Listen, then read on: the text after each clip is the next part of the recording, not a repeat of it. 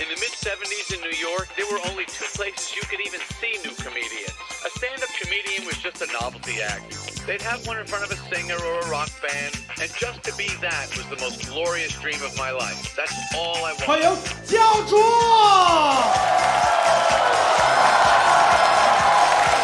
一直忙于工作的小刘，以跟亟待家福的空调说：“你自求多福吧。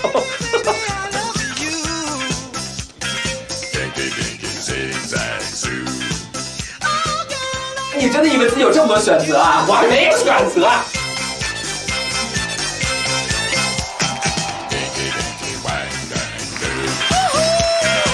有一种高级的不认命，就是认命，但是赌自己的命是先抑后扬。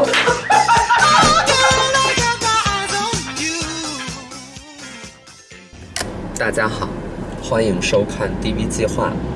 今天我要去见的一位朋友叫做刘洋教主，他之前是参加过第七届的第七季的《奇葩说》，呃，有自己的一档个人播客叫算个人播客吗？无聊斋。呃，他自己是单立人喜剧的脱口秀演员，他叫做刘洋教主。然后他的粉丝呢会叫他刘长教主、刘畅教主、刘汤教主。他那个“杨”字，我自己也是在，因为我微信备注的时候自己也是打了很多遍，呃，就是觉得很困难。然后他关于这个名字呢，也在自己的脱口秀的的一个段落里边讲过。是我跟各位这样说哈，我这个羊呢是上户口那个人打错了，他充其量呢是上户口那个人对我美好的期待啊。我爸给我起的羊更可怕，我爸起的羊是是那个那个更生僻，它是一个风字旁，然后一个表扬扬右半边，就是《归去来兮辞》里面“舟遥遥以轻扬，风飘飘兮吹衣”那个扬，他的意思是洒脱随性不计较，然后上户口那个人打错了，我爸就接受了。可见我爸才做到了洒脱随性不计较。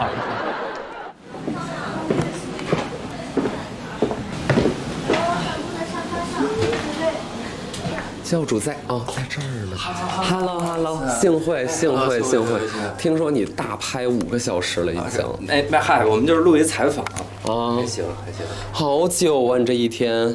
你好像晒黑了很多，你是对可以做美吗？对，有去故意晒一晒。播客如果都是这样编号的话，你能记住你哪期聊了？完全不能那如果比如说你突然有一期想去解检索呢？翻评论，啊，就是看他们说了什么，然后来推理你那期说我猜对是不是？天，真但是我不会检索自己说过的东西。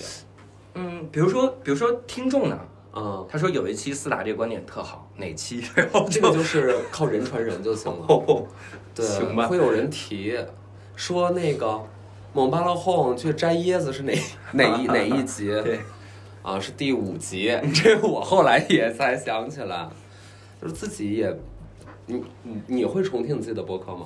我第一开始必须听，嗯，就是我是逼还以为你要剪听，我我不剪，我老婆剪啊，主要是我要改，我要嗯改，我有很多毛病，你自己不听的时候听不出来。播客要改啥呀？我最早的时候，因为你一个人录嘛，啊我最早的时候因为有嘉宾，然后所以就话老重叠，，OK，老搭茬，因为我特喜就就是这种感觉。啊，对是吧？但是是 别动，但是我话会更快，然后就就打过去。啊然后那个时候有一个坏处，就是因为我焦虑嘛，嗯我录这个的时候我焦虑，所以我会加很多的梗，加很多的梗，希望这节目好听。是但是你打岔打多了之后，你就忘了对方说到哪儿。有一次最严重的是，我们嘉宾说，在国外有三种喜剧演员，然后说第一种嘎这边聊半天，第二种嘎聊半天，然后节目结束了，就是没第三种。对我我们自己录完了，我自己下来之后才想，有第三种啊。没有人说。还是嘉宾发微信给我，教主，咱们好像有第三种，没聊，那只能往下一期留了。就没没没留，只能评论区回复。嗯所以你我我经常重听这些，就就嗯特特懊悔，就是嗯得得得得你改打岔的毛病，你还改啥了？笑，嗯，我靠，就是他们说我尬笑特多，就即使是今天，就在录的今天，我看了一评论还在说，教主这种自嗨式尬笑真的很尬，但我是真觉得好笑，你说这个很尴尬。就嘉宾说了个东西，我说，他们觉得我尬，但我这是这是我的笑，很尴尬。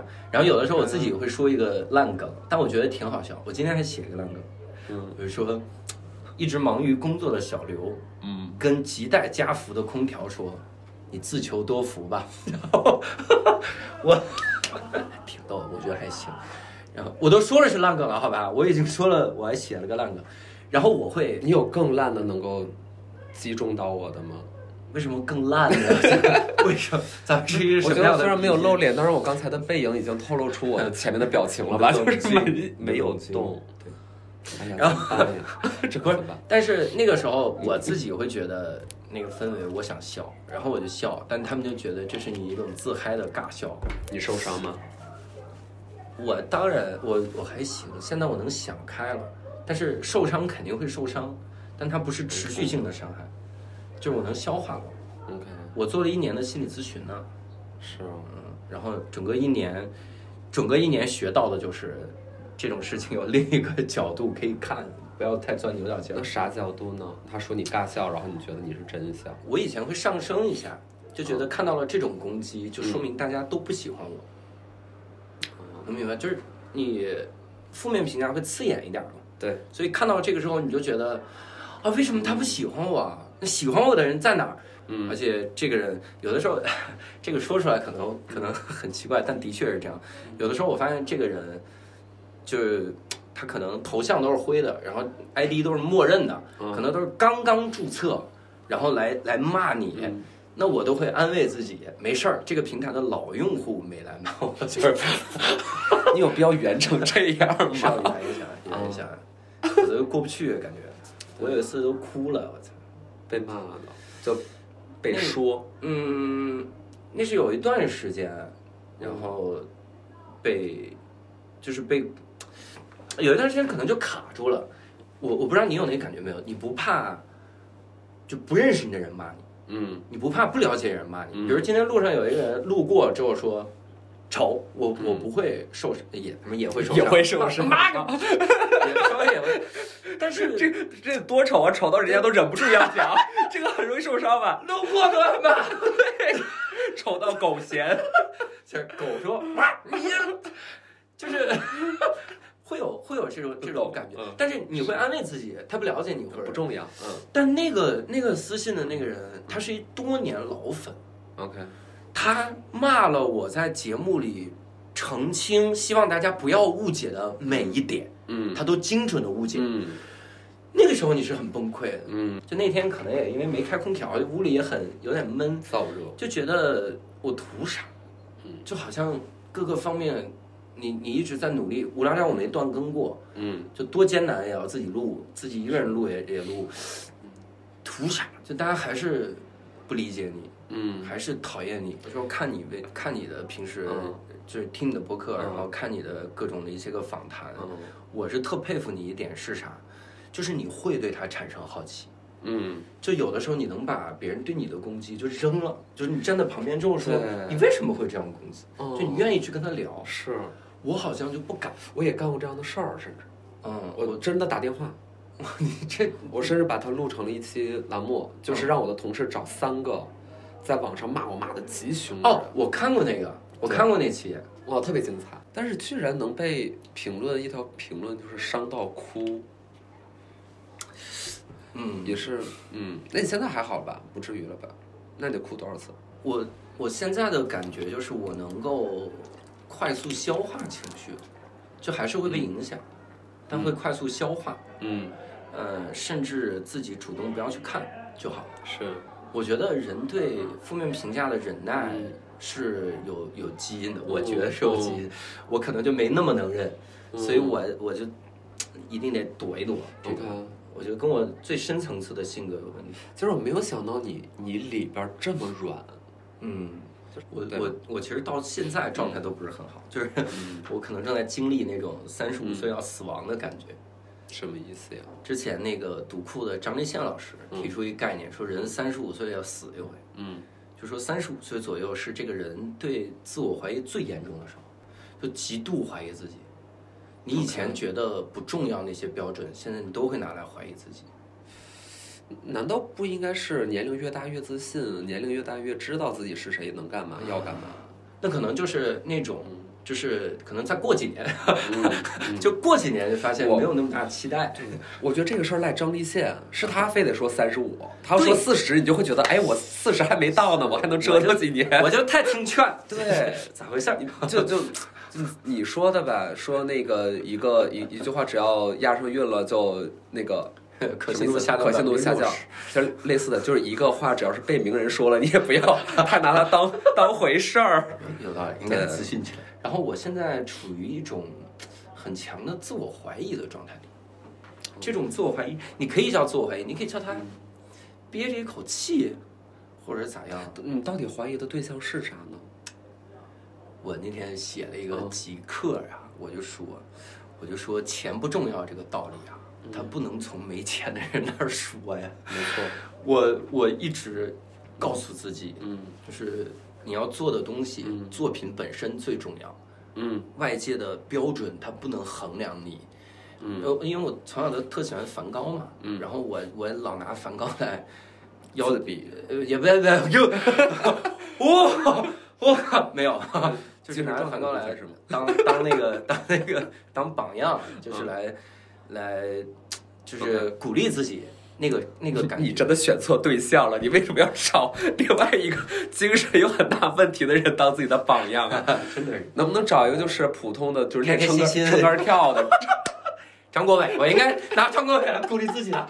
就是从小就选错了，你看，就是没早遇到我，我早纠正你了的确是，啊。所以那个那个时候就陷入到一个很大的自我怀疑，嗯就是我坚持这套标准是对的吗？嗯呃，你自己在网上传一个段子，嗯你认为这个段子是好的，底下有一个人问，说，哎，这怎么还不被脱口秀大会选上啊？你不会在意啥？底下有十个人问，啊，这水平感觉能去参加脱口秀大会了，这水平感觉可以主动给李诞发发私信了，嗯你要不报名一下吧？那个时候你多少会觉得有点别扭，嗯别扭的感觉在于，你看了之后你觉得好笑，你就打哈哈哈，很好笑。你想关注你就关注，而不是觉得它很好笑。它好笑的标准应该是上节目上节目节目，或者能获得名气了，它应该是怎样？你你单纯的评价这个作品不好吗？嗯，那个时候你不觉得也是美好的祝福吗？但有的时候他会反过来利用，嗯就是很多人伤害你的话，就会是，怪不得你上不了脱口秀大会。，OK，这个心态确实是会很微妙。嗯，大伙儿都搞这个，然后都在这个行业，也这么多年了，然后也有各自的观众，然后这个节目火了，它以一个这样量级的综艺节目的形态，你不得不承认，就是为什么这些人会给你这样的评价，他们为什么不断的在提脱口秀大会或者提李诞。那是因为对他们而言，这个节目是他们关于脱口秀这种表现形式的启蒙。对对对，是就是他曾经他也不太了解这个东西，对。他看了这个节目，定义了他对于脱口秀的认知，嗯，和这些选手定义了他觉得一个脱口秀演员应该是什么样的。嗯，所以就是他对，就这这是他能够给你的最好的一个桂冠，你知道吗？就是谢。对你你你得去那个舞台呀，你得你得，就说白了就是发光发热嘛。嗯，我去年参加了他们那个线下的比赛。OK OK，他那个线下的比赛呢，是如果前三就铁定晋级，嗯就铁定能去录。但我又正碰巧在那个 TED Five 那个比赛，我当然是被淘汰的。OK 我第一个讲，那是我人生讲最冷一次，我拿我最炸的段子上去讲，然后真的是往死里冷，上台之后就冷崩溃了。然后那个时候被淘汰了，嗯嗯，然后后来的确也没去，但这个的确是时间关系，但大家会觉得是因果关系。嗯，所以那个时候你就会觉得，哎，因为我我很自卑嘛，自卑的点就在于会去想别人会不会因此而觉得我不好笑，嗯就会想这些。嗯自负的点又在觉得又觉得自己还挺好笑，就嗯 这种又自卑又自负这种交织就最痛苦。我要彻底自卑吧也还行，彻底自负吧也还行，这是交织最痛苦没错。是这个感觉。你觉得同行的评价重要吗？嗯，我关呃，就我我一部分同行的评价非常重要。嗯比如说我单立人这帮朋友，嗯然后比如说我呃玩的很好的一些朋友，因为我大概知道大家的创作水平是什么样的。但你要只是说同行这个概念，嗯目前我们这个行业没那么重要，嗯，因为我们这个行业缺乏一套对你技术的评判标准。是我给你举个例子啊，嗯比如说我听姜思达的主持，嗯我听完了之后，我对大家说，思达主持真好，为啥？一直一直会一直在说话，嗯嗯你你就会觉得这人好外行，他评价什么玩意儿？但我们现在同行之间基本上是这样的评价，就是他跟观众是一个评价，叫炸，，OK，就这人太厉害了，为啥？他那天特别炸，嗯。他的段子题材呢，嗯，不知道不知道怎么概括。他的技术的水平呢，嗯。他是玩预期违背呢，还是玩地狱梗呢，还是玩什么？不重要，炸。就炸肯定是一个好的东西啦。嗯。但如果拿它当做一个，就是就衡量尺度的话，就可稍微有点单薄，不对，就是嗯。观众可以是这样，嗯但如果是同行，你这个太单一了，嗯，因为影响炸的因素多了去了。你也有完全不炸的场子，我太多了。我有一个场子是什么什么情况？就是那个场子，我一共就八个八个观众，嗯。八个人坐的真的就跟麻将里八条似的，就是一个阵，我一哎一个一个形状，一个摆阵我说这家伙，哇塞！然后第一排两个一对儿夫妻马，上就感谢你，因为有你 温暖了四季。然后他这个第一排两个两个夫妻吵了架来的，就他俩特别生气，他俩还在吵。然后，然后第二排第二排就有有一个年轻的小情侣，嗯，你问他任何问题，问那女孩任何问题，那女孩就是，我就第一反应我说我我该不会已经死了吧？我自己不知道，我一回头发现我还在台上，我死了，然后我可能这种最神的是第二排座位大姐。你这边是表演哈大姐一直这样做，就好像剩七个人是她买的奴隶，怕怕丢了，他不对着你，对他，他就一直这样做。然后最关键是看着看着说笑啊！我操！我说哇，太吓人了。那场真的那场讲到我手脚冰凉，我下面就这八个人，就八个人，个个身怀绝技，就是我真崩溃了。我觉得这个是有预谋的。同行布的阵，没错，没错，一个迷魂阵。我跟你讲，精神状态纯是因为你的同行，他们就是扰乱你的心智。可能你未来你要上什么节目，我们就是先把刘洋先给他搞崩溃再说，哎他整一个这，这这对，安排几个群演，然后侧着坐。哎呦我天！天哪，这用心良苦啊，简直！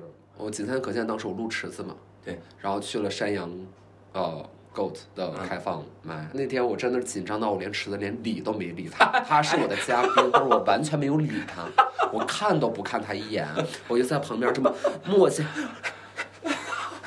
我天！对，就是那么大压力。然后当然效果就是也是很差了，然后差就差吧，差我能接受。嗯，就我我发现能接受自己差，是一个能干成事儿很重要的前提。啊，你必须得接受自己某一个时刻很有可能是差的，嗯。如果不接受，就是我觉得它会导致你不敢再站在任何一个，舞台上，就是你会，你可能还会去，你会冲着某些特别的呃利益或什么什么，你还是会去的，嗯但是你不是那一种，我，就你不是那个劲儿，嗯。就是你是一种防范心，怕出错，要改改掉毛病，然后患得患失。嗯，我我有点理解这么可怕，我有点理解。那个我最早的时候，嗯我最早那个心态就是特别害怕冷场，嗯因为我们那个时候开放麦机会比较少，嗯然后一周可能一次嗯，一周全北京啊就一场，嗯所以那个时候如果一个演员讲着讲着冷了，嗯你知道他会干嘛吗？嗯他会讲自己最熟的老段子。是有一次周奇墨启发了我，嗯因为他有一段时间就是讲开放麦，特别冷。嗯。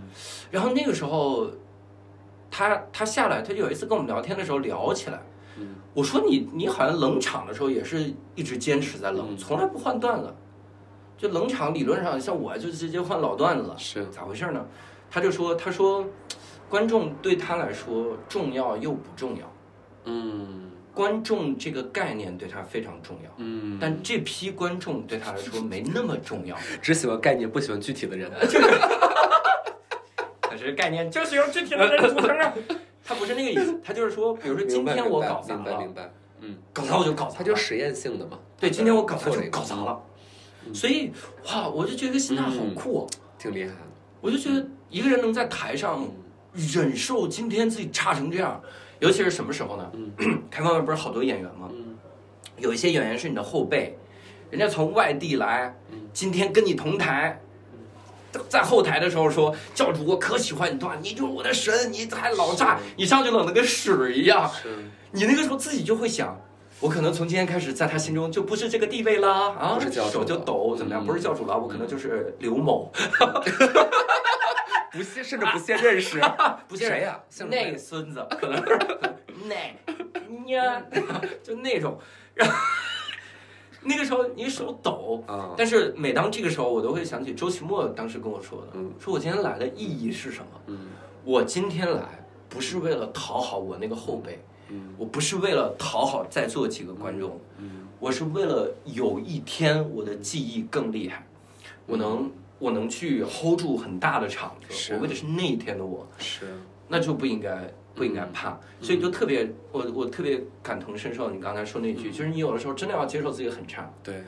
那你还羡慕吗？那些大红的、赚疯的，嗯，甚至这里面你觉得有人不如你的，我啥心态？嗯，我羡慕，嗯但我羡慕的点在于啥呢？就我希望我拥有一次。这个这个怎么说？你刚刚差点又露出那种表情，我看过你一名场面，我记得一直没有，我是我是一种，我是嗯，对，还是有点儿，没有。名场面。哎，我觉得刚刚明明是很动人的的话，然后就被你，因为你刚刚嘴角微微笑，你准备我是被打动。我不是这样的，我不是这样，我是，嗯 我，哎我我 我是真的挺希望拥有一次大火，因为有的时候你会觉得自己很慢，嗯，就是做这个事儿真的很慢。是你知道什么时候最无力吗？我去做巡演的时候，我做巡演有几站卖的真的不太好，嗯，就卖到什么时候呢？卖到他妈的晚上七点要开演了，我六点还转发着微博，嗯。啊，就快开演喽，离得近的人可能可以来来这看喽，也没多少张，啊，然后肯定也卖不完，当时就是错误预判，嗯。就是真的是对自己有不切实际的认知，然后开好几百人的场子，然后又是一个自己不太熟的城市，所以在特别怀疑自己的时候，是很渴望自己能大红大紫。那你觉得原因是什么呢？嗯，它有原因吗？比如说命不够好，哎，你说这个，其实嗯我有的时候特别不愿意认命，嗯有的时候又觉得，哎，我有一种高级的不认命，你知道吗？嗯就是认命，但是赌自己的命是先抑后扬，能明白吗？我的命就是在三十六岁认命的时候啊。大红大紫，突然间。哦 就 哎呀。一，觉醒来，对，你看你高兴的合不拢嘴，就这么高兴啊！这只是想象，想象都这么高兴了，真的。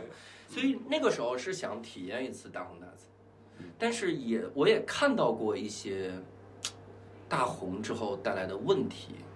所谓的问题就是你得不到真实观众的反馈了。嗯我我我会有这个感觉，而且即使你别看我现在什么就是糊成这个德行，我在单立人有的时候的演出，我上台就是开放麦上台的时候，会有很多单立人铁粉儿，嗯因为他们不知道我今天会来开放麦，就很嗨，嗯我就知道那天试不出真实段子效果，嗯，因为他们喜欢你。你说什么都对。对，当你我我觉得，当你啊，你看你刚才说的那种你的心态，什么，你你说啊，我我很红，我说什么大家都会喜欢，是我对于红这件事儿的想象，就是我想象中大家就会喜欢那种，但是我还是有一个论据，我之前看过一个比较红的演员的演出，我那场看完了之后，我最大的感受就是。他的上场的掌声，嗯是全场最大的。嗯我说这个就挺危险，嗯嗯，你无法再用内容征服观众。但是万一他结束之后，掌声更大，就他下去了，你太坏了，是不是就说明他真的很优秀啊？那我们能不能承认一个人很有可能就是又有名又优秀？那个时候觉得给自己一个提醒吧，可能觉得我做好准备了吗？而且我有一种感觉是啥呢？就是 我感觉这个时代就是每个人如果红，嗯，就都是红一年。那么你选择几岁用掉这一年很重要。我我老有一些很奇怪、很奇怪的想法。哎，你真的以为自己有这么多选择啊？我没选择，啊，我我我没有选择，有选择不当然选今年呀？我你 你在你在等什么？哎，不能选今年，今年线下演出都演不了，演不了，没事。那我们线上直播各种形式，嘎嘎来是吧？也打是赏也是有这形式。对啊不，我我的意思就是你做好准备了吗？就好像你的水平到那个，比如我我什么时候有这个感觉？我第一次在北京开一千人的专场的时候，嗯。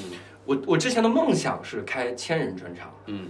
然后当我第一次开的时候，就是去年六月，然后在世纪剧院，我上台的时候，我我真的看到三层观众的时候，我心里第一个念头就是我靠，幸亏我我我讲了七年才开啊，幸亏啊，我因为当时是我第六个专场，嗯你想以前我会有一种奇怪的怀才不遇的感觉，什么哎我第一个专场就应该一千人，嗯但我当时真的见到一千人的时候，心想幸亏是第六个专场，这个质量好。嗯我如果是第一个专场，还是那种小短梗，上台来给你讲这个，还一些小脑会，伤害很多人。真的会伤害剧剧场的工作人员，可能走的时候灯都给你早关。降低了剧院的品质。对你别从那员工通道走，你不配你。我觉得啊，我说说我的真实想法，这个东西不需要准备，嗯哼，就是你你就是你当然可能会有红，然后会有甚至光速不红那一天，这当然都有可能发生，嗯，但你根本不会知道原因是什么，所以这个东西你不能提前准备。对，我现在我很我很坦然的说，我觉得第一红是不需要做准备的，嗯给你了你就接着吧哎。你以为你的红是你准备出来的吧？准备好，你也对，你也就是你认为红是你准备出来的，你也有点自恋，嗯，啊对吧？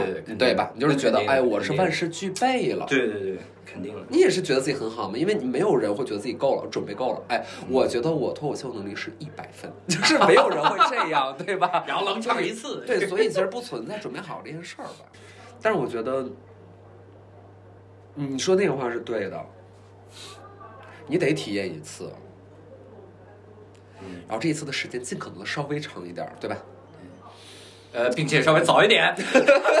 我这个体质能不能到四十还不知道呢，我该跟谁喊呢？就是往哪个方向喊一声儿可以的？这个太隔音了，你怎么偏偏选择在这个传不出去的房间里咋边，我们呼喊自己的内心底线？哎，但是，但是我，哎呀，我在还还是新东方老师的时候，嗯有一次是直观的被嗯名气伤害了。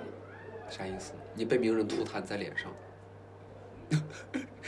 哦，是这种才被才叫被伤害？那我没有。名气伤害，就是那有一个名那次人吐。那次那次真的就是你很直观的看到了名有名和没名之间的差距，OK，我们有一个集呃，就是我们有一个东西叫集团演讲师，嗯我们是要全全国嗯每个学校去去什么梦想之旅 OK 呃励志演讲，讲英语学习方法之类的。在我前面呢是一个非常有名的新东方老师，嗯我不能说是谁，非常有名。OK，然后当时那个学校是一万两千人，我为啥知道？我一会儿告诉你。嗯他他就讲，他讲嗯讲的时候大家都认真听，嗯然后我上台拿到话筒那一刹那，嗯然后八千人走掉，为啥知道这数呢？内场四千人，看台八千人，看台上的所有人都在走。内场四千人走不了，是因为他们老师在后边，在管，老师在管。八千人，我只能假设设老啊师不管的话，就走没啊，走没也行啊，真的。我有的时候真希望走没，走没你下班了，对这回你不用遭受这种羞辱。我我我我还没办法，因为你如果是安静的走，大家都拿着鞋，嗯那还 OK。我给四千人讲完，嗯我说大家变一魔术啊，嗯，抬头，大家一抬头，人呢？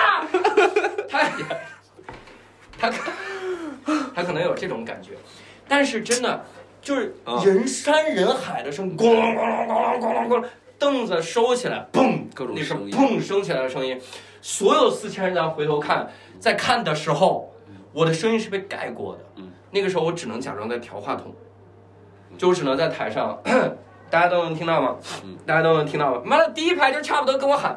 听得到，我都听得到他说话。然后第一排我听得到第一排人说，嗯听得到。听得到，你不要再检查了。大家不是说我先听你讲一个小时再撤，大家是看完八千人撤了，然后听你讲一个小时，那感觉，你知道那感觉，关键是你还是来励志的，嗯，能明白这感觉吗？一个全场最悲伤的人，对呀、让大家积极阳光起来。哎呀，太好笑了。我那天可能唯一能励志的是这样，同学们，你看我还站在这儿励志吗？这可能是这种。闻者落泪，听者伤心。我我后来还我写要告诉爸爸妈妈你还好。我一直在想，就我在这行，嗯，包括在做播客，做什么，我的尽头是什么？肯定不是生命，就是表达欲。嗯我可能有一天突然不想说了，我可能就再也不不说了。但是从目前来看，可能很多人已经不想让你说。很多人想说，哎，这个人怎么还有表达欲？我都已经安排了人给他八个阵，他都没这怎么回事儿？这人他很坚强。这种，我目前的这个，如果我一直是这个表达欲的话，我会一直做。嗯所以你能够通过单口或者说脱口秀，就把自己未来的人生全都定义完了吗？就是你觉得这样 OK？就我这辈子就是一个脱口秀演员。嗯，我觉得不是，我觉得还不是。嗯但我觉得这个事儿我会一直干，这倒是。嗯因为单口喜剧这个形式啊，嗯我觉得可能过几年大家的热情就会消退过。嗯，它太单调了。就一个人站在台上，谁的？所有人，所有人啊，这个行业所有人，但他一定是有尽头的嗯。那个时候可能，因为你看我现在做 sketch，就是做素描喜剧，演演小品，包括我我之前我之前为了参加一年一度喜剧大赛去学了表演，嗯。就是在天池老师里面学的表演，然后可能影视剧方面，就是喜剧方面门类，什么小品之类的，是未来的一个方向你向。喜欢吗？我挺喜欢的，嗯，我是真心喜欢。我大学的时候其实还想去话剧社，OK，但那个时候觉得太自卑了。嗯我话剧社报名表拿到寝室嗯就抖，所以我就把那个那个就是报名表扔垃圾桶里。然后当时那一刹那，我说我我我这辈子一定会无数次后悔，就这个场景就扔进去，我这辈子一定会无数次后悔。但你还是把它扔了。对我还是把它扔了，然后果然无数次后悔，就预言家。因为一般大家讲故事都会说我是多么的紧张，我是多么的自卑，但是到最后那一刻，我还是毅然决然的填了自己的名字，交了上去。我但你是一个放弃的故事，我不觉得它会是一个好故事，可能我交了，嗯，我可能努力或者没进，或者努力的进去了，嗯，然后在大学的四年期间嗯。演了，从男七号演到男五号，然后可能演了演了，他的确让我认识一批朋友，但他怎么样？但他都不如你一直有这个后悔给我带来的动力大。哦。你能明白这个感觉吗？用一个遗憾一直吊着自己，就是你之前没完成过这件事儿，它变成你面前这根胡萝卜，然后一直挂在那儿。嗯，我我有点描述不出来这个感觉，嗯但我有的时候会是觉得这件事儿对我好的推动会更大。这个世界上存在一种后悔是好的，好后悔。啊啊！哎，好后悔，好后悔就是呀后悔啊！他这个 形容词不是副词。是其他的一些个后悔，因为没有假设，没有参照物，嗯所以你也不知道它好坏。这个对咋，能理解。你爱人后悔跟你了吗？这这个能假设这个目前没有，这个目前没有。你们结婚多久我们结婚四年？OK。算是四年，嗯，领证儿应该是四年。你喜欢婚后生活吗？其实没有或者你觉得有变化？对，就其实没有太大变化。我我个人反而觉得，可能有了孩子变化会特别大。嗯你现在结婚不结婚，我觉得真没太大变化。嗯。那你想要吗，小孩？我其实挺想要的，啊，但是我有点担心教不好，这个我吊儿郎当的，这这是一个真担心吗？我真的很担心。你你不知道，我告诉你，哎呦我天，我们家小狗嗯在我的影响下嗯变得特安静。你知道吗？因为家里有一个神经病、嗯特聒噪的人，他就会特别喜静。我家小狗嗯，我我就是四五个月的时候老活泼了，就咔哒哒蹦哒哒哒。现在六岁了，你给他干蔫儿了。这真的就是，他现在没事儿就躲在角落里，然后自个儿待着，哎呦天哪！特喜静。我就特害怕我家孩子将来自个儿拿书看，就是搞到自闭，要把家里的这个小动物搞到自闭。对我我家这么快乐的动物真的是很难自闭。也不知道是这个个小狗过得有点厌世了，他就小狗觉得不值得。半夜他会抽红塔山嘛，嗨，在你们都睡着的情况之下，默默的抽一根红塔山。北京狗抽中南海，你这个很像骂人，你自己回想一下。你这个不是我的意思是我们你家这个话真的是北太京的像啊！你看你自己再说一遍。我们家小狗啊，因为它是户籍是北京的，所以他不抽烟。嗨，我圆不回来了，各位，这个真的很难忍，我这句话太像，太越说越像，像骂人。太像，而且是毫无艺术性的人身攻击。我说狗，我我说的是狗啊！越描越黑，哎呀，这句话崩溃了。好笑，咋整天这个哪！我觉得你，比如说你要生小孩儿，你会说自己能不能养好他？我是觉得，那我不知道你的情况，那至少我觉得我爹妈就把我生了，好像也没做啥准备，然后好像也也挺吊儿郎当的。那我长大也人模狗样的，就是哎，但是有啥准备呢？嗯，但是我我会觉得那样，就是因为我跟心理医生聊，嗯我会发现，的确，我的原生家庭给我造成了很多性格方面的问题。就所谓的问题，就是我不太喜欢这个性格。比如，我我给你举个例子，比如说，我小时候，就是我如果得第一名，嗯，但我跟第二名的分差如果不是很大，你都不行。我都不行，因为我爸我妈会跟我说说这很快就被赶上了呀，这就是运气啊。天哪！所以我我的我的潜意识里，我必须碾压式的获胜才叫第一。所以我为啥哦，这个很对是吧？嗯这个性格我很我很烦我这虽然你很优秀，或者成绩真的很好，但是这个就这个真的很很吓人。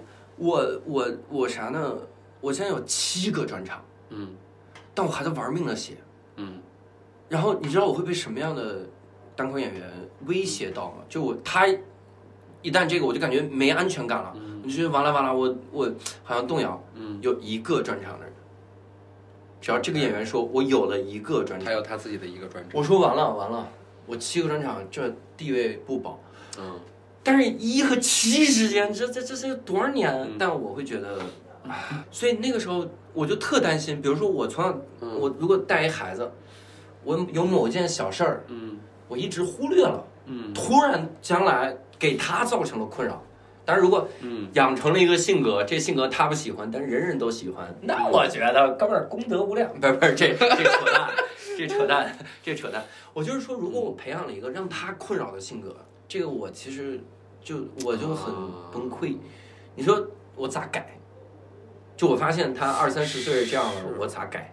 我改改了也没用。那我只能说人各有命吧。哎，对呀、是有就是你你虽然你觉得你有这个缺点，你有那个问题，你有这个焦虑或困惑，但你没有认为自己这一生过得不好，嗯，哎对吧？的确是，你起码是在这种判断以上，就还是强者要更强，快者更快，就是你大体还是满意的嘛。嗯你有自己热爱的事业，你在事业里面收获了成绩，收获了喜欢，嗯，会有这个。对吧？所以，对，这就是我说，就是人各有命。嗯。如果你要用一个完美小孩儿的那种预设去，那确实没法生。嗯。对。但如果是能够接受的，就是他这是他的生活。嗯。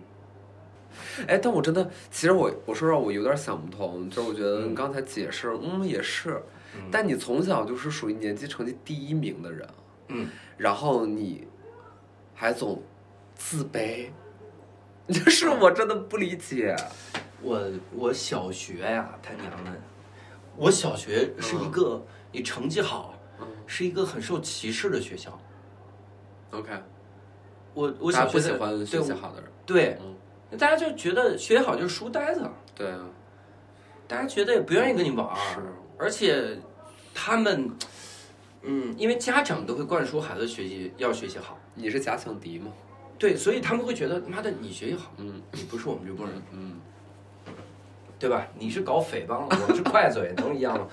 嗨，我什么学校？然后就那个时候，哎呀，的确就是，的确就是他，你你你就会想融入他们，嗯想融入他们的时候，他们又在排挤你，嗯你就会在想，为什么排挤我？嗯肯定是我身上有问题。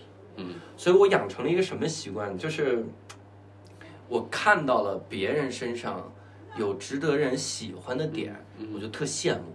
那你讨好过别人吗？小时候，同学？我何止是讨好过同学呀、嗯我我初中啊，我有我有一事儿特原谅不了自己。有没有什么后悔的事儿？有一件这个事儿是绝对百分百后悔。嗯我也希望大家不要因为这件事儿网暴我。我我初中的时候，嗯初一初二，我初一刚转学到我们学校，嗯就因为当时是从内蒙转学到北京，特想融入大家。然后我们学校不太好，当时那个学校里大家会欺负一个女孩，也不是就是打她那种欺负，而是大家就远离她，离她远的，就不要跟她说话之类的。我呢，就处于一个中立的态度，嗯就是我我没有去主动欺负人家，我也不会跟人说啊，你跟那谁走很近，那好怎么怎么样。但有一次，有一次是那个同学发本儿发作业本儿，嗯他不知道怎么回事，那天就轮到他发作业本儿，他发给我们班一个风云人物，你知道那种差学校的小帅哥嘛，就是风云人物那种，嗯。每天背包什么嗯。耷拉着走啊那种，很拽，很对，然后当那女孩递给他本儿的时候，他说别给我，别给我，然后全班同学就在笑，嗯。然后我就跟着笑了，然后我我真的我到现在我无数次的回想起我那个笑，我觉得特别恶心，我就特别后悔，所以你说我为有没有讨好过别人，这是我想融入别人做的最恶心的事儿，我就是哎呀，而且绝大多数人其实在这个环境之下，因为我们原来做过相关内容，就稍微就是对校园暴力类似这样的行为，它往往会有三个角色，嗯。嗯，施暴者、被暴力的受害方，和有一个很重要的角色叫旁观者。对，一定程度上，旁观者往往在做帮凶的角色。嗯就是就是说这个事，就是现在大家其实更多人在关注这个，我觉得能讲它也很好，因为很多人就是也在关注，并且有这样的口号说，呃，其实不制止就是帮助，嗯。就你不制止这场暴力，你就是在帮助暴力。其实初因为初中到高中，其实我也是在忍受校园暴力，嗯，我竟然还去做旁观者。我我妈是我初中的学校的老师，我爸是我高中学校的老师。我们班，我初中的时候有一次我们课间下象棋，就很老年，几同学在下象棋，下象棋的时候，然后有一个小混混就过来，然后就要跟我下，我我就害怕，我说那就不下了嘛，啪就把象棋掀翻，就桌啪象棋子儿砸在那儿。你他妈以为你是老师的学生，我不敢打你；以为你是老师的儿子，我不敢打你是吗？然后就扔几个小朋友把他轰走，就我只是坐在那儿，就吓傻了，在初一的时候。所以那个时候我我产生的更大的心态是，我我要融入大家，我更不能孤立了，我太害怕了。那个时候，我高中我爸他们班的学生，我我下课打球的时候，在那儿运球，因为花式篮球有的时候会多运几下，然后他们就在后面说，要是在运球呢，就一直课间他们什么都不干，就看我运球骂我，就是运球呢，然后你那个时候你很难不听到嘛，你一听到大运丢了，运丢了吧，傻，还玩这个，能有女的喜欢你吗？傻逼，就是 我我死都不想有有同学群，就是很大的一个原因是这些，我不想想这些事儿。应该是跟你父母在学校任职有很大关系。他们是很好的人，但再好的人也会得罪班里最差的学生。是那最差的学生是哦，真的很顽劣的，很讨厌。对他们就会来羞辱你，我非常崩溃。就那几年，我初中的时候，我初一的时候，我追过我们班一个，呃，不是我们班，隔壁班一女孩儿，我是我给人写情书，那个时候很内向，嗯写情书，然后中午那个情书就到我妈手里了，嗯然后情书背面都写了什么？就陈老师，看看你的儿子，一个所谓的优等生在想什么事情。我当时觉得我被我被我被羞辱，嗯，就是我不是被伤害了，我是被羞辱。被耍了。嗯还有，我靠，我我初中的时候给一个，就是我喜欢我们班一个女孩儿，那个时候不是得打电话，那什么打电话，就是给闺蜜问嘛，就问，啊就我如果追她，这这这这怎么追？我就这口音是吧？东北闺蜜这玩意儿，然后给她给给给她打电话的时候就问我说我喜欢那个女孩儿，呃，怎么追嘛？我应该做什么改进？聊一聊天，她很自然的就说，因为我初一的时候还没有北京户口，我当时还是内蒙刚转学来，我从内蒙转过来的时候，我特担心北京小孩瞧不起我，就特担心，但我周围的朋友都很好，没有瞧不起我，然后我给他打电话问，我就说，那你觉得我该怎么样嘛？他是第一去整容，我初一，我初一，他是第一去整容，我当时第一反应我他妈还长呢，挺理智 啊。没长开呢。你看过我高三的样子吗？啊！但是后来发现这样就是人说也对，有一定道理啊。他这个 早整还早早长好呢。但是整容都是十八岁的，你的脸定型，不说这个。不用说这些。你长挺好，挺他。第一，他他第一反应，他第一句话你要去整容，第二句话你得有北京户口，你知道？哦，这是一个初一小孩嘴里说出的话。你知道？你知道我我人生特别不幸的一点在于啥？嗯我担心大家会这样，我就会找到论据。嗯嗯比如我担心姜思达今天会不会扇我一耳光，结果你进来就扇我一耳光，啊，就就会是这样，没有这事儿，没有这事儿，没有没有这事儿，墨菲定律，你想就是这事儿它就会发特。别可怕。你知道，我我后来就开始无限次的归因这两件事儿，你能明白吗？就反正会无限次的想到这个事儿，无限次的想到，而且我靠，你是容貌焦虑第一人。是吧？我特别容貌焦虑。我我曾经在一个书店里，我初中的时候在一书店里翻书看，就翻漫画看的时候，旁边有俩姑娘，我很明显的听到了这句话，叫，因为他们到我旁边站了半天，然后又转过去，然后俩人就在说侧脸还行，正脸太实了。我太倒霉了，我为什么老会？为什么？打球要要说你，你看个书，人家还要骂你。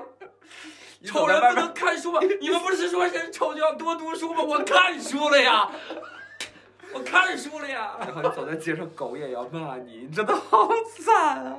那只是一个比喻，什么狗骂我？啊，不是真的吗？不是呀，就是啊，你知道，对我我说回到那个地方，我为什么会提到这件事儿？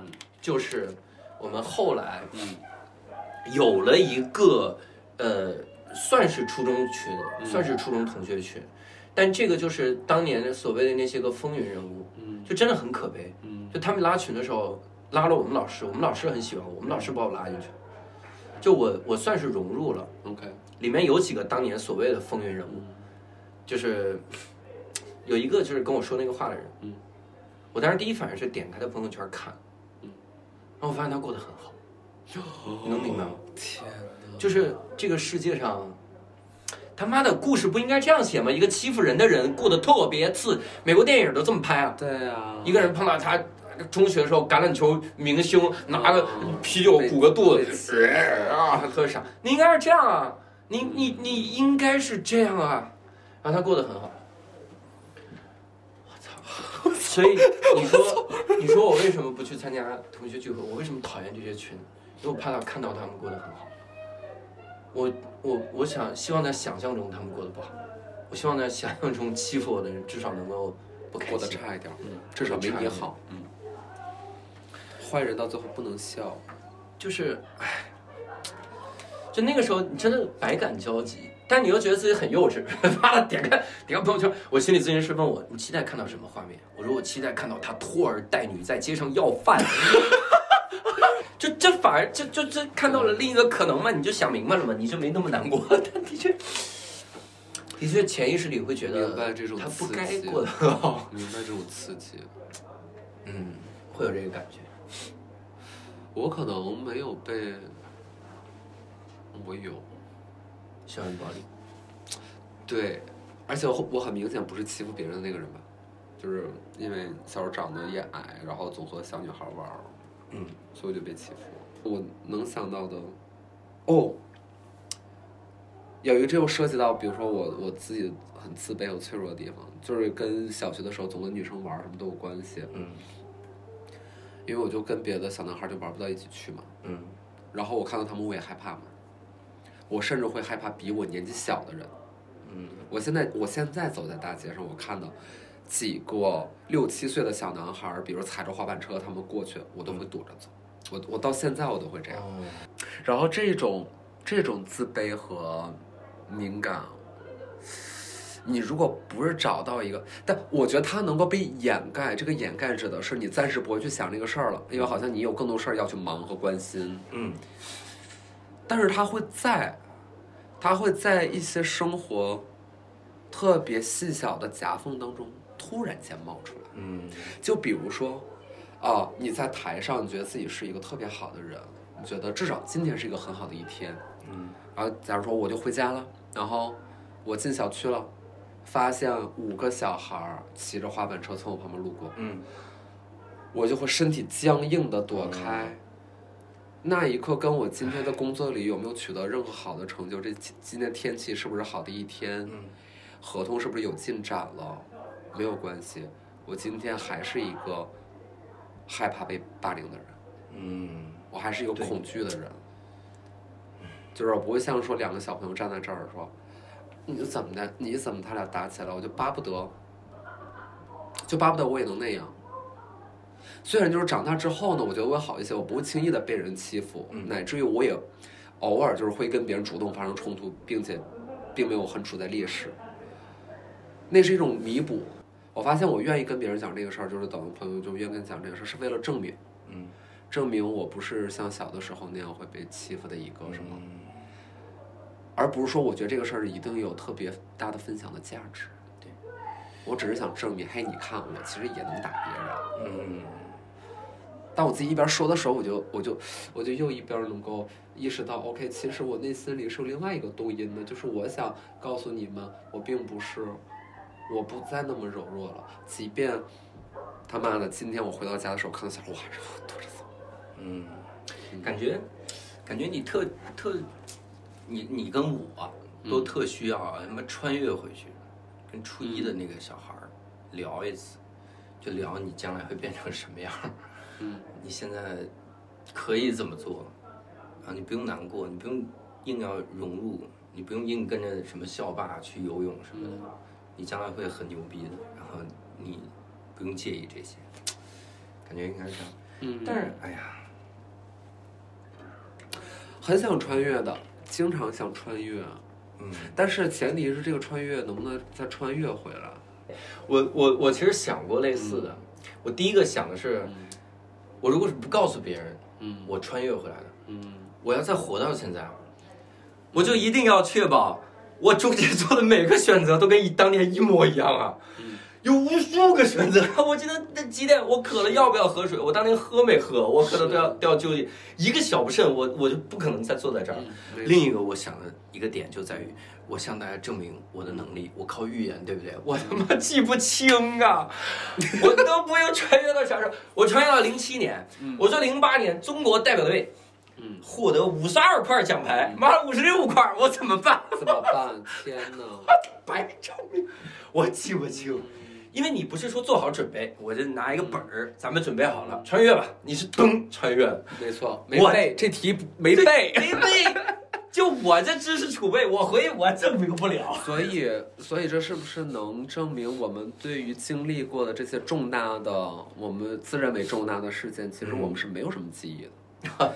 就我们的记忆更多的就是那些个别的、极其细碎的，对我们的人生有重要的人事物。嗯，你要真的特别具体的说清，什么时候哪个飞船飞上去了，哪个火箭发射了，你可能真的说不出来。对，你穿越到零几年，你跟他们说二零二零年嗯有一场疫情，嗯，能有一个人相信，我就服了，我去。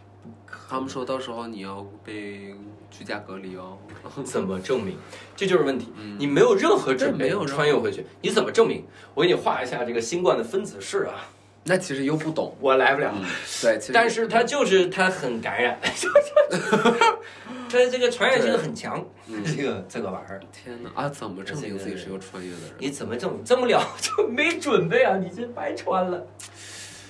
那可能就是要展示一些完全不一样的性格，嗯，看起来不像是一个那个年龄的小孩说的话。就被送进疯人院了。这孩子昨天吃啥了？天是啊，这这个真的会吓坏身边人的，所有对呀人都会害怕。对呀而且你和你身边同龄人是没有共同语言的。啊，对呀、这个吓死了。而且你是现在的记忆，你就是现在的性格，你会希望跟一帮二十年前的小孩相处，你会觉得他们幼稚，但他们会觉得你一道题都不会做。我有一次传了一个段子，当然里面我也是嘴贱哈，这就是嗯，这就是我的个人特质哈。我里面调侃了一句东北人，我就是其实那个段子跟东北人一毛钱关系没有，我不知道为什么我就调侃了一句哈，就是因为我嘴特别的贱。我在里面我就说了一句，我说哈哈，东北人每一个人都卖烧烤，你知道吗？就是你知道吗？无论这个事儿是不是事实哈，无论是我调侃了之后，惹恼了无数的东北人。就是我这个段子传上去之后，一堆东北人在底下骂我，把我骂的崩溃，翻来覆去就一句话：我们东北人不是每个人都卖烧烤。废话，废话，你总得至少有一个人吃烧烤吧？就比如说，你像刚才提到的很多地域梗啊，这种刻板印象的东西，你现在还敢往你自己的稿子里写吗？我现在没有，嗯，因为一个很重要的原因是，你是个高尚的人。不是嗨，一个很重要的原因是，我觉得这个技术很低。同样的梗，你可以，你敢在国内讲？假如说就是同样的，假如这是你原创，你敢讲？你是想问关于国人的刻板印象吧？当然了，目前不敢，哥。呃，一方面是啥？一方面是，嗯，就是，你像你讲的普通那些，嗯我第一个是不用，嗯第二个是我讲的时候更多是在互动的时候，嗯，我希望主动权在我手里。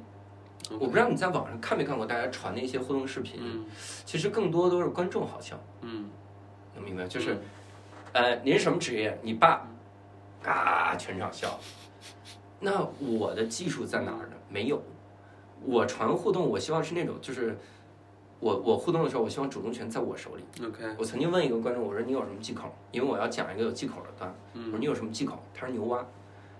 我说大姐，你是不明白什么叫忌口吗？服务员问你你有什么忌口吗？牛蛙，可千万不要放牛蛙，废话，别点不就行了吗？你知道什么叫忌口吗？就这种，我觉得主动权在我手里。嗯地域梗，我觉得很难让主动权在我手里，除非他很，就是他能加技术。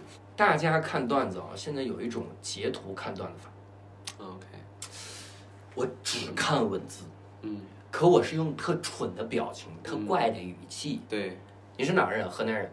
哎呀，你会觉得我在歧视你吗？你会觉得我在表演一个傻子？嗯那我可要小心点儿。但截图就是，哎呦，我可要小心点儿。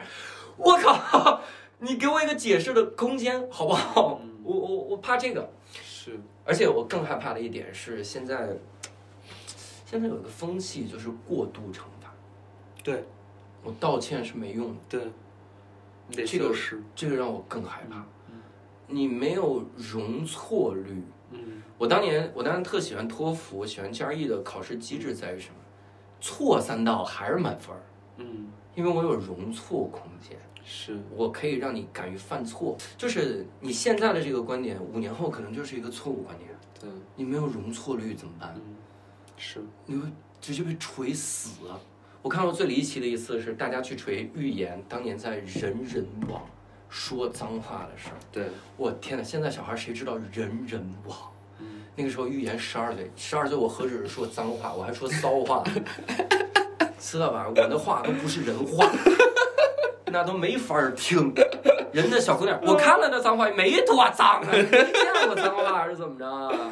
是，你可以骂他说脏话没水平，是吧对？就这脏话还说，你可以是这样，但你不能是但你不能，对，拿十二岁的东西当二十多岁的黑料，对，我我会被吓死。我已经很谨小慎微的情况下被挑刺儿是啥？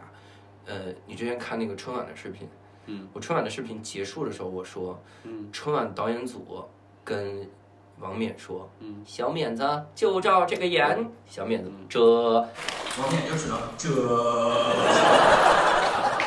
表示对春晚导演组俯首称臣。啊小冕子就照这个讲，这，谢各位作者，谢谢。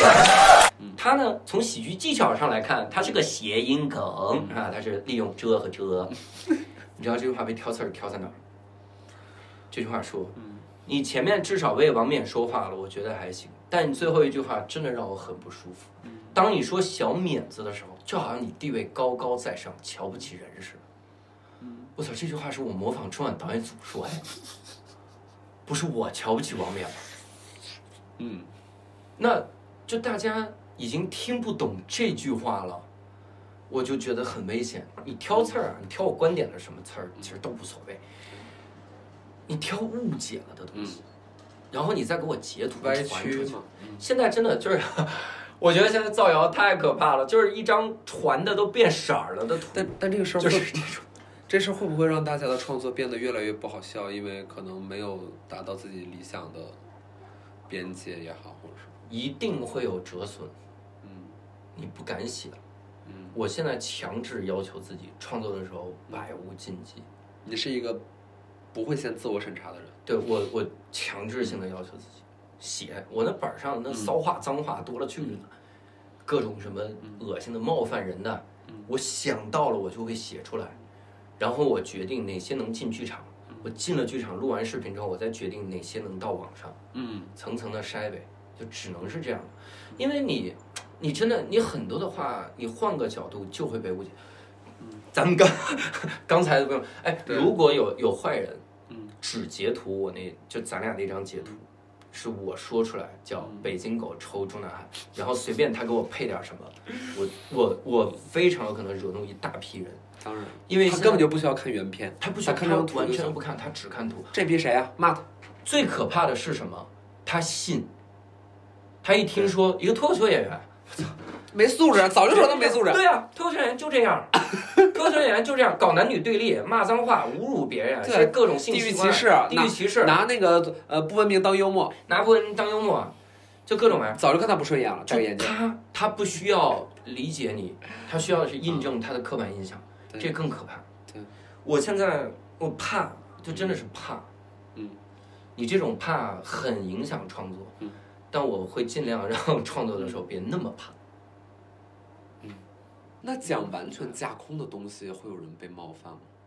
会会会会，我天哪！周奇墨当年讲一个段子，周奇墨讲说他他开卡丁车，嗯他开卡丁车过弯儿，嗯这个就好像压死了一只想象中的猫。嗯然后有观众说，太残忍。周奇墨开卡丁车听到了声音，嗯像压死了一只想象中的猫，想象中的猫。嗯观众说你不能再讲，太残忍了。然后周奇墨果然没讲，就不再讲。，OK，早年间的事儿，那个时候你真的觉得哇，我还能讲什么吗？你说纯架空，嗯那就是压死了一只地球上不存在的外星球，长俩触角，特别可怕，会吃人类的，像是猫的东西，嗯只，能这么讲。但你这么讲，其实还是在讽刺玻璃心。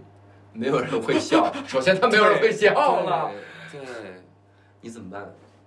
哎，我我有我有一次，我有一次是什么？就是我自己我自己住院，就是我耳朵耳朵起一小囊肿，然后住院的时候，我特别开心。然后我那年膝盖摔了，我去年膝盖洗澡的时候摔了，我这膝盖我膝盖现在能咯咯咯咯这么拧，就是啊这髌骨是软的，我摔了，它就时不时疼，我现在阴天下雨都疼。哦，我摔了，但我摔了，从我膝盖疼去看病的过程中，嗯我都有一点隐隐的高兴。嗯为啥呢？因为我我跳出来在观察自己，嗯我观察自己的时候，我发现有更多好笑的事儿。嗯我晚上我的膝盖真的就是一下啊，老觉得憋着劲儿了，嗯我就动了几下，然后我就没敢再动。嗯我就写段子里，我说我说我不敢动的原因是，嗯我动了动了，比如我动了四下，嗯我就没敢再动了，因为我不知道最多能动几下。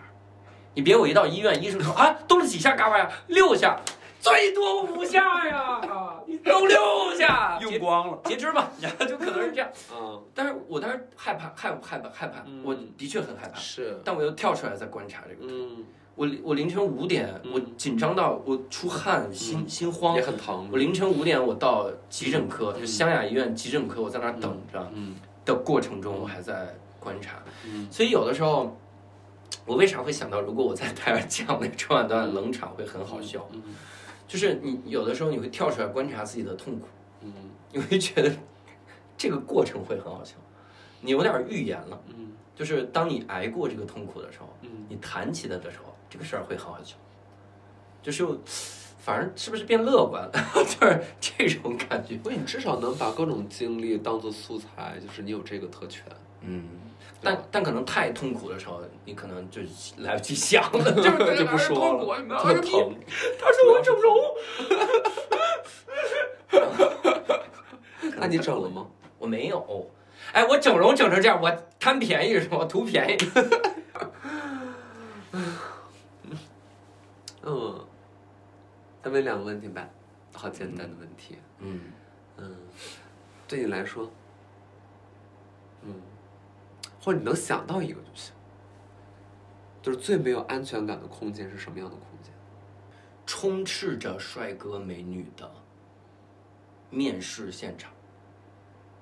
嗯就这个面试是那种就是综艺节目或者是影视剧的这种现场，它会放大我所有的自卑。即使是喜剧，我有一次参加一个喜剧节目也是，我去喜剧现场面试，但是后台全是帅哥美女，我当时第一反应为什么？为什么给我们点机会吧？就是，然后那个时候嗯你真的怕嗯，你最有安全感的空间是？舞台上，你让我去表演单口喜剧，拿着那个麦的时候，我是最有安全感。我前几年还不太敢互动，就跟观众互动，我怕接不住梗。但我现在随着经验的增加和刻意训练的增加，我越来越能接住梗。所以你你让我在拿着这支麦站在舞台上待多久，我都不怕，嗯，哪怕底下是那些要面试的帅哥美女都无所谓，只要我站在那个台上。所以你最不安全到最安全，其实就是进门和上台。呃呃呃，这个呃，铜像和队长，这是什么玩意儿？所以我我可能舞台上的时候，我不会觉得那是真实的我。嗯，我心理医生觉得，我潜意识里觉得真实的我是不值得被喜欢的。我加了很多壳，这个壳是喜欢的。我舞台上可能通过多年的刻意训练，让它很像我平时说话的状态，但那个可能也不是真实的我，可能是这样的。我演角色的时候，我上表演课的时候，我觉得我演一个角色的时候很安全，因为那是角色，不是我。就我看到剧本，我觉得很安全，因为我知道这个角色一生是什么样，所以那个时候是很安全。但你你，比如说讲着讲着讲着讲着，好了，呃，感谢教主，他已经讲完了，下去坐着吧。我只要一坐下，那些帅哥美女，我就完蛋了。你 我这哎呦，就浑身不自在，说话都不敢说。他好像除了在台上在表演之外，嗯，就是你经常就是在 保护一个住在自己体内的一个小版的自己，嗯，一个童年的一个很脆弱的小孩儿，叫刘洋。嗯，你好像就是，嗯，你在很努力的保护着那个小刘洋，因为你知道他挺脆弱的，有这个感觉。那有的时候你还保护不了他。嗯，因为他总该会遇到点帅哥美女的，很难避免。所以，哎呀，那我们只能就是寄希望于这辈子赚点钱了。嗯，也不容易，可赚点钱吧，千万不能赚点钱，千万不能被一些固有的观念所所带。对我有的时候就是老觉得一些固有的观念特对，就没去思考过。嗯我爸妈小的时候跟我说，嗯，你 DV 没电了，我们终于聊没电了。一下就咔没了，太牛了！太牛了！但这个其实不录进去一点问题没哎，有。我觉得安静在这儿挺好的。对，挺好，就地位没电了，然后。对，我觉得安静在这儿挺好的。